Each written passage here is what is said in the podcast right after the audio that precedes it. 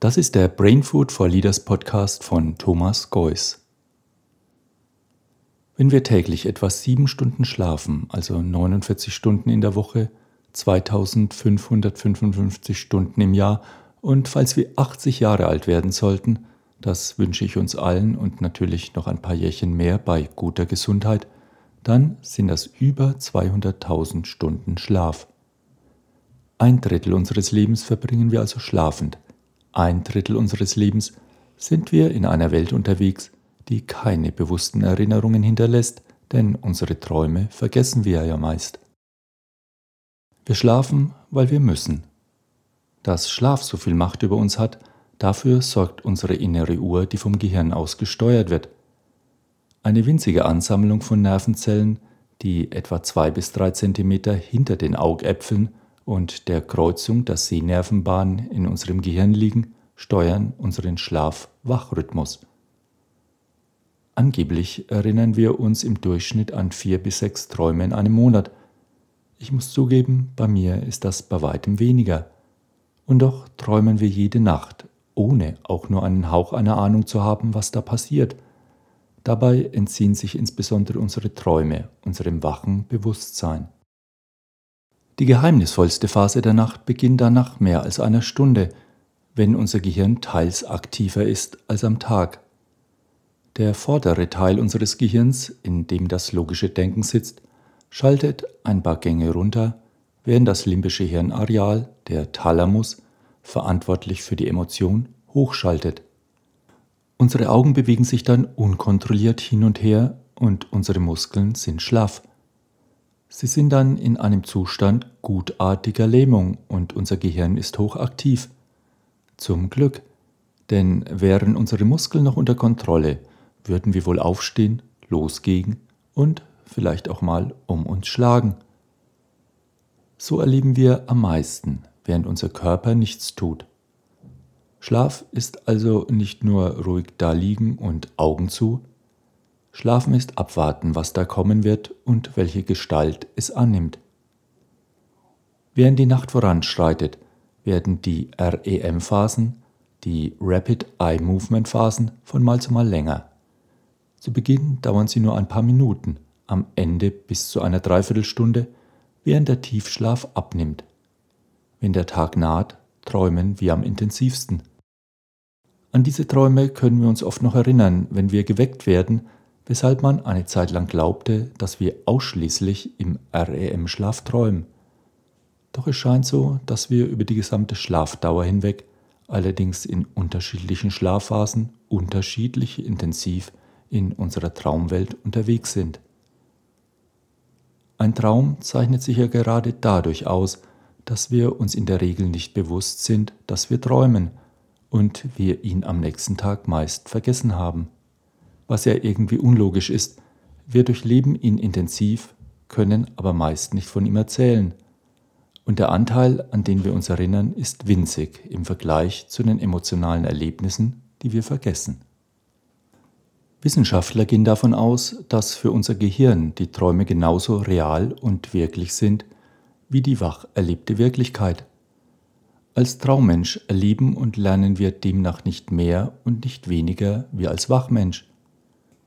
Die Klassiker der Nacht handeln vom Fallen, von Prüfungen, vom zu spät kommen, von Verfolgungen. Es gibt eine Reihe von Vermutungen darüber, weshalb wir träumen. Angeblich beeinflusst das, was wir am Tag erleben, die Nacht, in welcher Weise auch immer. So könnte es sein, dass Schlafen und Träumen unserem Gehirn helfen, die über den Tag gesammelten Erinnerungen zu sortieren – unerwünschte und unnötige Informationen auszusortieren. Manche Experten sind der Ansicht, dass Träume wie eine Therapie funktionieren könnten. Unser Gehirn ordnet dann Erinnerungen, bringt neue mit alten zusammen und verarbeitet nach und nach, geschützt im Schlaf, Gefühle und auch Traumata. Vielleicht trainiert das Gehirn auch für den kommenden Tag. Wir bereiten uns dann auf die Wachrealität vor wir üben Dinge ein, die wir im Wachzustand nie ausprobieren konnten. Erproben soziale Situationen, was geht, was geht nicht. Für die meisten Wissenschaftler organisiert sich das Gehirn neu oder macht einen Reset. Und die Psychologie sieht den Traum als einen Mittler zwischen Bewusstem und Unbewusstem. Vielleicht helfen uns ja unsere Träume, uns etwas besser zu verstehen. Für die alten Griechen war der sanfte Schlaf Hypnos und der gnadenlose Tod Thanatos, die Zwillingsbrüder der Nachtgöttin Nyx. Beide sehen sich zum Verwechseln ähnlich.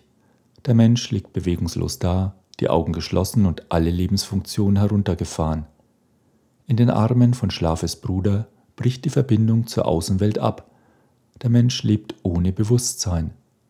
Von daher kommt wohl auch der Satz, der Schlaf ist der kleine Bruder des Todes. Bei den australischen Aborigines steht die Traumzeit im Zentrum ihrer seit Jahrtausenden überlieferten Mythologie. Die Traumzeit erklärt, wie alles entstanden ist und bildet die Basis ihres Zusammenlebens. Ihre Rituale und Zeremonien ermöglichen es ihnen, sich in die spirituelle Energie der Schöpfungszeit hineinzuversetzen. Alle Dinge, die in dieser Welt sind, sind Teil ihrer Traumzeit. Die Traumzeit ist für die Aborigines allgegenwärtig als eine Art mythische Parallelwelt. In der Bibel wird von einem Traum erzählt, es ist der erste Traum, der von Jakob. Jakob soll von zu Hause wegziehen, weil seine Eltern fürchten, dass ihn sein älterer Zwillingsbruder Esau töten könnte. Er flieht.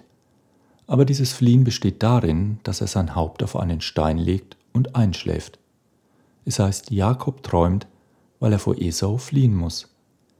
In alten Überlieferungen wird gesagt, dass Esau unsere Lebensrealität ist, in der man hart arbeitet, Leistung erbringt, sachlich ist, Recht hat, erfolgreich sein möchte und sich durchsetzen muss. Jakob wiederum ist das Verborgene in uns, das, was unserem Leben Sinn gibt. Er ist die Seele, die Verbindung zu einer anderen Welt. Deshalb wird Jakob auch von Esau verfolgt. Im Traum sieht er dann die Leiter. Sie ist die Verbindung zwischen Himmel und Erde. Jakob sieht in seinem Traum alles, vom Weg zwischen Himmel und Erde. Er blickt dort im Traum durch Raum und Zeit. Es wird gesagt, dass dieses Fliehen Jakobs vor Esau unser Fliehen vor der Lebensrealität ist, um von dieser Art des Leistungsdenkens, des Nützlichkeitsdenkens loszukommen. Dort im Traum findet auch ein Kampf zwischen Jakob und Esaus Wesen statt.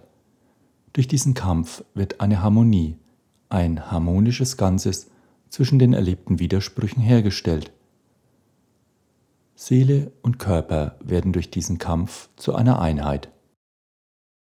Es wird auch mitgeteilt, dass sich Raum und Zeit unter Jakob zusammenziehen und sich auflösen. Denn in der Tagwelt sind wir eingespannt in Raum und Zeit. Das macht uns ja auch manchmal Stress, Schwierigkeiten und macht uns krank. Im Traum kann man hier und dort zugleich sein. Das ist im Wachleben nicht möglich. Diese Traumseite des Lebens ist nicht zu fassen, lässt sich bislang zumindest nicht kausal und wissenschaftlich erklären. Im Schlaf übt die Welt des Traumes ihre Herrschaft aus. Man sieht die Dinge auf sich zukommen, ohne zu wissen, wie sie gelöst werden, noch was sie eigentlich zu bedeuten haben. Wir leben am Tag und wir leben in der Nacht. Es gibt sozusagen eine Realität am Tag und eine Realität in der Nacht.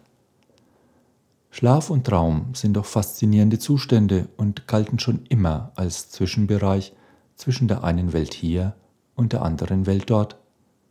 Im Traum empfängt die Seele Besuch aus einer anderen Welt oder macht sich selbst auf zu neuen Erkenntnissen.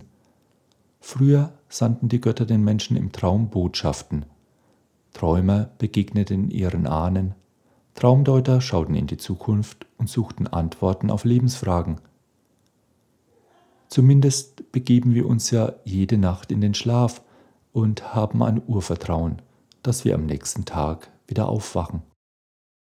Leben ist ja auch eine Suche nach einer Harmonie, nach einer Ausrichtung, die mich spüren lässt, dass alles, was ich hier erlebe, was mich hier an diese Welt bindet, einen Sinn hat. Wonach sehne ich mich im Leben? Vielleicht spiegelt sich in meinen Träumen mein sich sehnen nach meinem eigenen tiefsten Ich. Wer bin ich? Was bin ich? Vielleicht entziehen sich unsere Träume deshalb dem Bewussten. Vielleicht ist es auch so, dass unsere Träume es uns ermöglichen, in unserem Alltagsleben gesund zu überleben. Vielleicht sind Träume, wie der Analytiker C.G. Jung es formuliert, die Ursprache der Menschheit. Vielleicht ist die Traumwelt ein Rückzugsort unserer Seele.